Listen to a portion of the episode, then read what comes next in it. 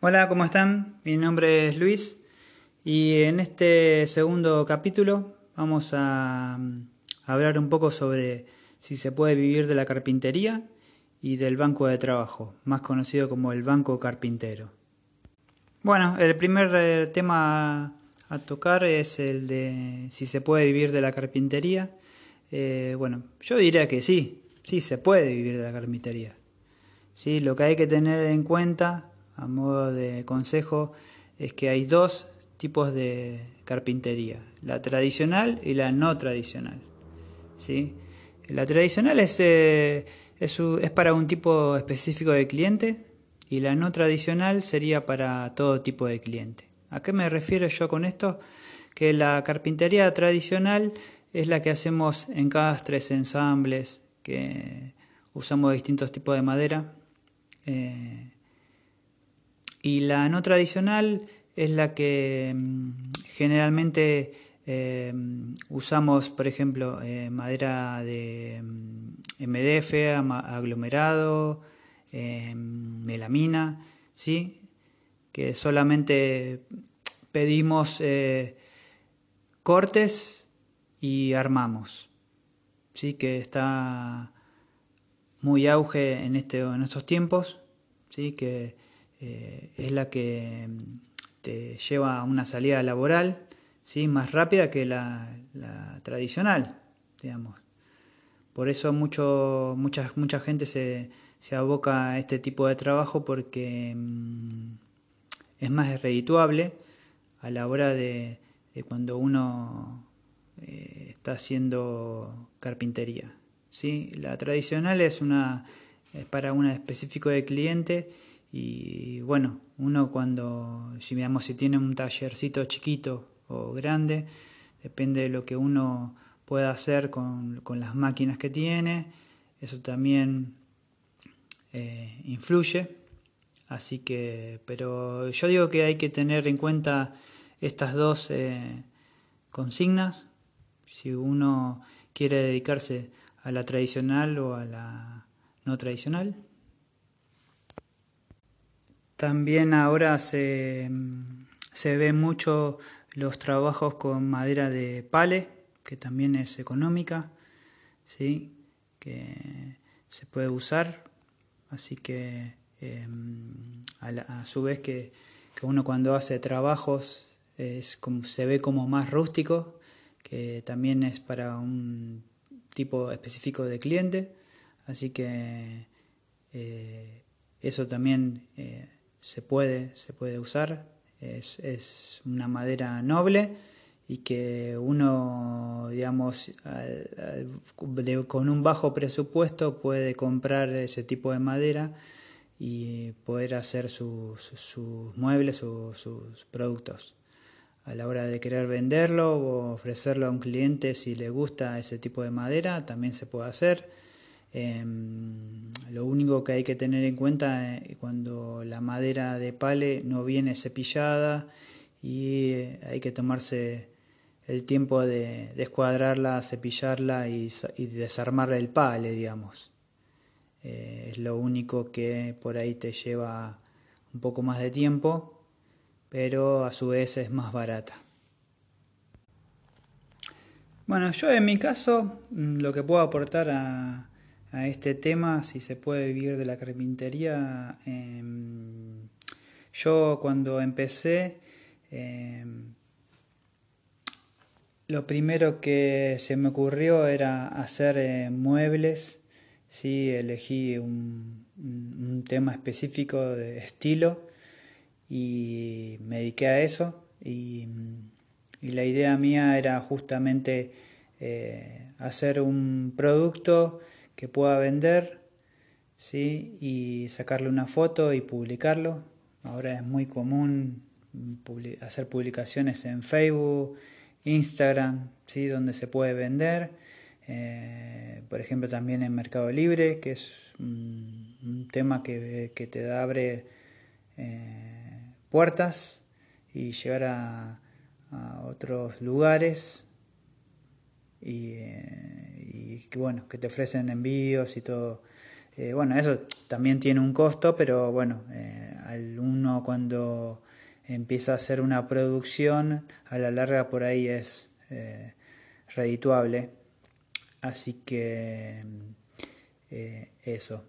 Y y bueno, y en mi caso yo lo que hice fue eso, eh, tratar de venderlo por, por esos medios y, y después dio eh, una vuelta de rosca porque digamos empecé a hacer muebles a medida eh, porque me lo pidieron y, y bueno, y empecé a vender así eh, muebles a medida y dejé de hacer un poco, dejé de lado el tema de, vender por, por, redes, pero bueno, eso es lo que por ahí uno se tiene que, dar cuenta de que por ahí hay épocas que, por ejemplo, porque a mí me pasa de que hay épocas que tenés mucho laburo que te hacen por pedido y hay otras veces que uno tiene que vender por, por las redes sociales, ¿sí? O,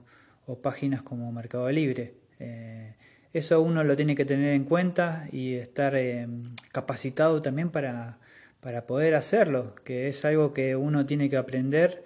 Eh, no es fácil, el mundo ese y donde uno puede ofrecer sus productos, porque lo que tiene que también tener en cuenta es que uno ofrece un producto y al cliente le tiene que llegar como, como se ve en la foto, ¿no?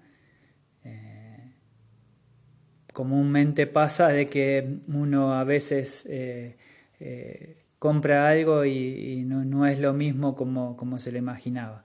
Pero mm, lo que hay que tener en cuenta es la, eso, que uno cuando hace un producto tiene que ser de buena calidad, ¿sí? hacerlo con, con amor y, y mucha dedicación Así que, eh, porque uno se está vendiendo, el boca a boca también sirve, que uno cuando hace un trabajo eh, bien hecho, eh, se lo dicen y es gratificante también, eso está muy bueno. Yo me acuerdo que el primer mueble que vendí, me felicitaron y, y, está bueno de recibir ese, ese halago eh, aunque te lo están pagando, pero digamos, uno se siente, se siente bien al recibirlo. Así que muchachos, mm, mi consejo es, si tienen ganas de empezar en esto, en la carpintería, y yo diría que agarren lo que tengan, las máquinas o lo, que tengan a mano, si se compraron herramientas nuevas y empiecen que, todo llega. Al principio uno tiene que ser paciente hasta que se hace conocer, así que eh, eh, el boca a boca y la difusión uno en, las redes sociales está bueno, que mm, en estos tiempos sirve, así que yo diría que lo usen mucho, difundan todos sus trabajos eh, en las redes sociales eh, una de las cosas es que aprendí eh, también sobre las redes sociales es que mm, hay, hay, veces que uno no necesita publicar todo lo que hace, ¿sí? porque a veces es como muy abayazante y a veces uno elige fotos que son feas y no quedan bien y, uno no se vende bien. Así que yo diría que cuando uno sube una foto de un trabajo eh, saque varias, varias fotos y elija uno tranquilo, la que más le guste, y, ahí recién publicarla, donde quede perfecto el, trabajo. Y así es una propaganda móvil que llega a mucha gente. Así que bueno, con este tema de, que estábamos tocando de la carpintería, si se puede vivir, eh, sí, así que anímense, si les gusta, la carpintería y no tienen ningún conocimiento, capacítense. Y bueno, hay muchos cursos en todos lados, así que eso está bueno. Eh, em, bueno, ese es mi consejo que, que pueden hacer, así que manos a la, a la, obra, mano a la obra y, y adelante, que a ganar clientes. Bueno, eh, vamos a pasar a, hablar un poco del banco de trabajo, el banco de carpintero. Así que bueno, nos estamos preparando unos mates mientras grabamos. Estamos leyendo algunos mensajes de las redes sociales eh, que me están mandando. Así que, eh, bueno. El banco de, trabajo, el banco carpintero. Em, ¿qué, les puedo contar? Em, que es una pieza central del taller de todo carpintero. El banco de trabajo es indispensable para, obtener resultados de, buena calidad, digamos. Los pequeños em, talleres ocasionales que que pueden incluir un modelo tradicional, eh, está bueno. ¿sí? Yo aconsejo hacerse uno o comprarse uno porque es eh, muy, muy necesario, ¿sí? porque una, una de las eh, utilidades es agarrar piezas para poder cepillar, ¿sí? o si tengo que lijar o tengo que taladrar algo específicamente, así que eh, está muy bueno tener un banco de carpintero, así que mm, em, generalmente, bueno, uno si uno puede tener un banco de carpintero, eso depende también del lugar que uno tenga, pero se aconseja tener uno o varios, ¿sí? según la necesidad de cada taller. Pero también podemos eh, recurrir a menudo a bancos plegables ¿sí? o de banista, ¿sí? que también sirven cuando no tenemos eh, un espacio específico. ¿sí? la utilidad que le vamos a dar es otra, va a ser la misma de, agarrar piezas para poder manipularlas, pero digamos, eh, no es lo mismo a tener un banco, una superficie amplia donde nosotros podemos trabajar eh, bien eh, la madera. Así que, bueno. Eh, ¿Qué madera se usa para construir un banco carpintero? Em, generalmente tiene que ser una madera dura, maciza. ¿sí?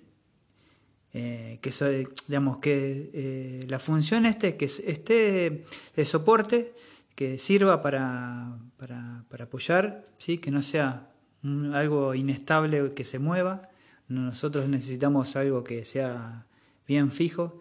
Generalmente algunos eh, también les hacen compartimientos abajo para, para las herramientas, donde eso también si a uno le gusta o necesita dar un peso extra al banco para que sea eh, sea no movible, digamos. Eso está bueno. Sí, aparte uno tiene sus herramientas a mano en, el mismo eh, banco carpintero. Bueno, el banco carpintero está compuesto por dos prensas.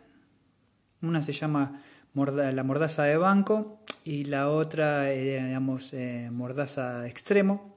La mordaza de banco es la que se encuentra a un costado y la mordaza de extremo está ubicada en una de las extremidades del banco. Y tienen como finalidad la locación de, topes con el objeto de, digamos, de fijar eh, piezas grandes, chicas de distintos tamaños. ¿Sí? Para eso lo que usamos nosotros en carpintería es un calzo, ¿sí? llamado calzo. Es un utensilio para evitar eh, daños a la pieza principal, ¿sí? que uno tiene que tener en cuenta ¿sí? cuando uno prensa, de no eh, lastimar la madera que uno está está utilizando, ¿no? que va a ser el producto final y después se marcaría al estar eh, prensada. Eh, lo que yo aconsejaría es usar em, para el calzo un pedazo de madera de la misma madera que estamos usando, eh, más blanda, ¿sí? para que pueda, para que no se marque la, principal. Em, bueno, eh, ¿qué medidas debería tener un banco tradicional? Digamos, generalmente eh, si es para una sola persona que está laburando, em, yo diría, es, bueno, eso depende también del lugar donde tenga uno en el taller, pero estaría bueno que sea más o menos de 1,50 de 1,50 de, de largo por 85 de alto y de profundidad, bueno, eso eh, más o menos unos 55, 60 centímetros está bien. Em, así que bueno, esa es la recomendación. Eh, hay bancos más largos, de unos 70 también, eh, pero si uno también, si uno se quiere hacer uno, puede, puede hacerlo de, de 1,20, 1,20 para, para, para usar solo en la casa, está bien pero uno más o menos de 1,50 está bastante bien para, usar. Estamos tomando mate, así que unos ricos mates. Em, y bueno, eso. Eh, ¿Qué más podemos hablar del banco? Em, eh, bueno, eh, eh, dijimos que estaba compuesto por varias cosas y una de las que siempre me llamó la atención, que si alguno vio alguna vez un banco que tiene unos pequeños orificios donde se posicionan los topes, llamados topes, y donde podemos también poner la, se llama, eh, eh, tiene un nombre que se llama barrilete, sí, barrilete, el barrilete de banco, la barra, que es una barra que tiene como un, no sé cómo decirlo porque, digamos, no me están viendo, pero eh, para que si alguna, alguien lo vio, es la que sujeta, digamos, tiene una barra que se introduce en el orificio, que está en el banco, y tiene como un, bracito que, que agarra eh, la pieza eh, no sé si alguno lo vio, bueno, pero esas eh, también se usan en el banco mismo para sujetar piezas. O las uñas o gancho, que también pueden, pueden estar en el banco de carpintero. Eh, ¿Qué más? bueno, hablamos un poco de, de sujetaciones. La, la mordaza de banco, la que está en el frente, eh, esa es la que te sujeta piezas eh, más grandes, donde nosotros podemos, eh, no sé, cepillar, hacer lo que necesitemos. es la que está en la punta. Sí, en esa tiene otra finalidad para agarrar otro tipo, em, digamos, no tipo, sino, em, em, eh, ¿cómo, se, se dice? Eh, distinta medida eh, que necesitemos nosotros. Esa es la finalidad de la, de la morsa que está en el extremo. Bueno, así que si están interesados en hacer un banco de carpintero, yo diría que, lo hagan, o lo compren, o lo hagan. hay en muchos lados que, por ahí se consigue. Eh, un buen banco de carpintero no, es tan accesible como, uno quiere, pero eh, a la hora de, trabajar eh, la carpintería es muy indispensable. Así que yo diría que tengan uno, se hagan uno o compren uno Así que eso. Y bueno, una recomendación eh, de todo esto, de que mm, también uno presta atención cuando, cuando trabaja que usar el calzado correspondiente a lo que es eh, estar en un taller, que a veces mucho no, no, le, le, presta atención, pero es un cuidado que también necesitamos tener, tener un buen calzado cerrado, ¿sí? hay muchos modelos, marcas, ¿sí? Eh, vienen con punta de acero, ahora creo que vienen algunos que eh, ya no traen punta de acero, pero es un plástico duro o un... Eh, no, sé cómo se llama, pero es un material duro que, que también viene en algunos zapatos de ahora y últimamente hacen modelos nuevos que están muy paquetes en, una palabra.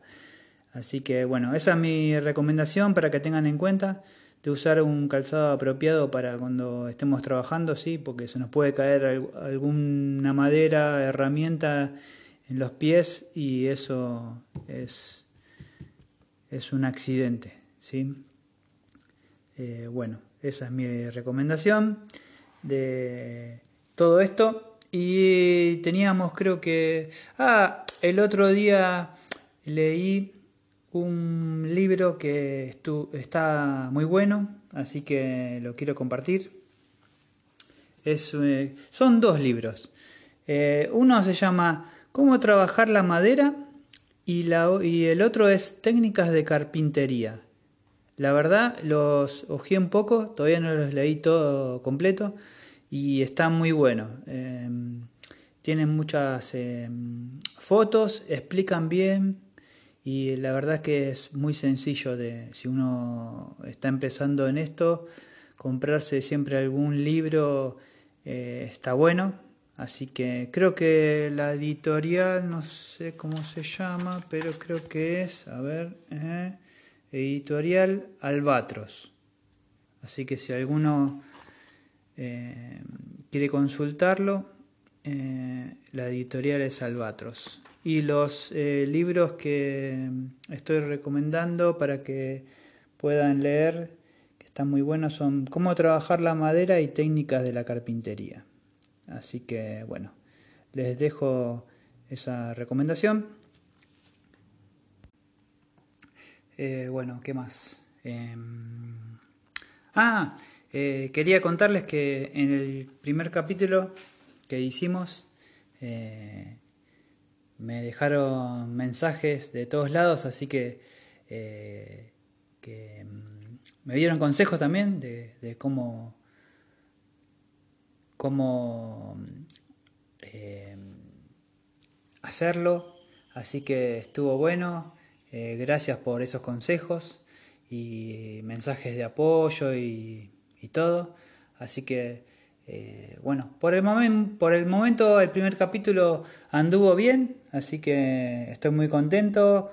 Lo escucharon varias personas, muchos se suscribieron, así que bueno, espero que este segundo capítulo esté un poco mejor y, y bueno, contar un poco eh, temas que, referentes a la carpintería, que está bueno ¿sí? Eh, hablar, eh, tener un lugar donde se pueda hablar de, estas cosas, ahora en el podcast, así que está bueno tener un lugar donde uno pueda escuchar y escucharse. bueno, y eso. ¿Y qué más le quería contar? No, que esta semana anduvimos con mucho trabajo, así que sepan disculpar si por ahí no, no eh, no, no, no, me mensajeé, pero trato de contestarle a todos. Y, em, y bueno, ¿qué, ¿qué, más le tengo que decir? Ah, que no se olviden de em, que estamos en, en Instagram como Pasión Diseño y Madera, que estamos en YouTube también como Pasión Diseño y Madera, y en nuestro podcast que es pasión, diseño y madera. Simple y conciso. Así que bueno, Em, ¿Qué más? Eh, no, nada más. Entonces, bueno, quería contarles un poco eso sobre, sobre que el primer capítulo eh, anduvo bien, así que espero que el segundo también. Y, le den un, un, visto al, capítulo y un apoyo. Así que, que pronto eh, seguiremos creciendo, así que eh, espero que les guste y les mando un saludo a todos y que tengan una buena semana. Así que nos vemos. Chao.